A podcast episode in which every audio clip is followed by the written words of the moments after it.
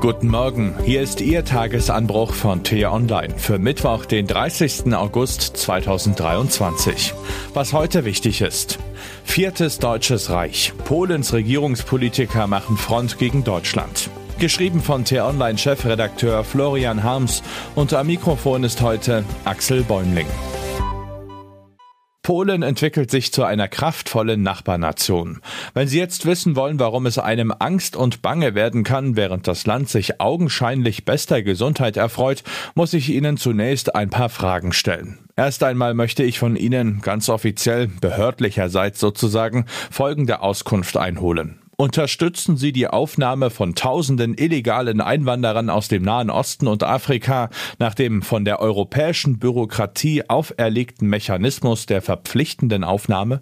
Bevor sich jetzt jemand beschwert, das sei ja ganz schön tendenziös formuliert, ich gebe es ja zu. Tausende klingt nach einem Ansturm, obwohl es, gemessen an der Größe einer Nation, eine verschwindend geringe Anzahl wäre. Illegal tönt ebenfalls gefährlich. Ob die Menschen aus gutem Grund geflohen sind, interessiert dagegen nicht die Bohne. Und die mühsam ausgehandelten Kompromisse, die gemeinsame Entscheidung der EU-Mitgliedstaaten von der europäischen Bürokratie auferlegt. Ach so, na dann.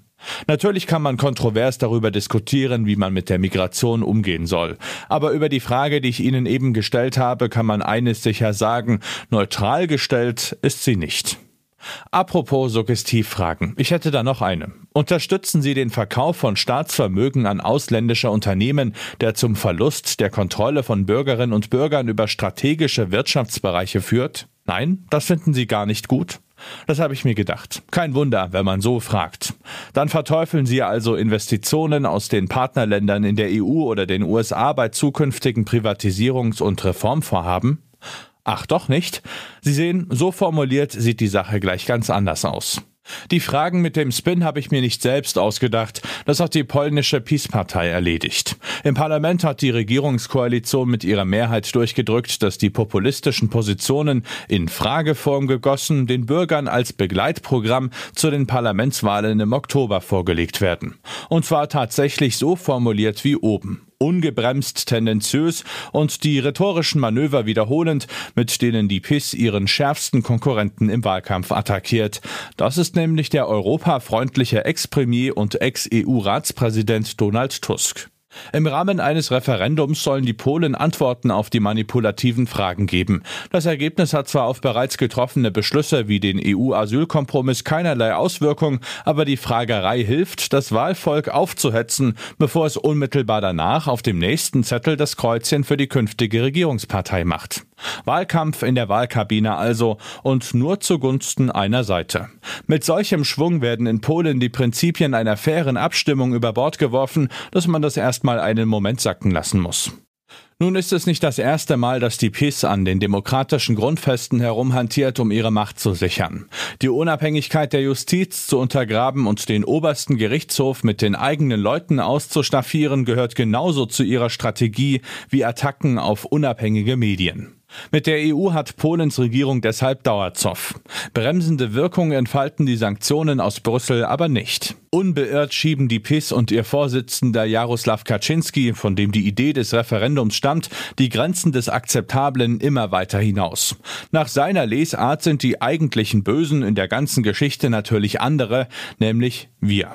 Es ist Ihnen vielleicht neu, ich war auch ganz baff, aber die willfährige Marionette Deutschlands, also Oppositionsführer Tusk, würde im Fall seines Wahlsieges den Ausverkauf Polens an die Deutschland GmbH organisieren, sagt jedenfalls Herr Kaczynski. Ministerpräsident Mateusz Morawiecki, ebenfalls von der PiS, legt prompt nach und schmäht seinen Konkurrenten als größte Gefahr für die Sicherheit Polens. Sie haben richtig gehört. Das sei nicht Putin, sondern Herr Tusk.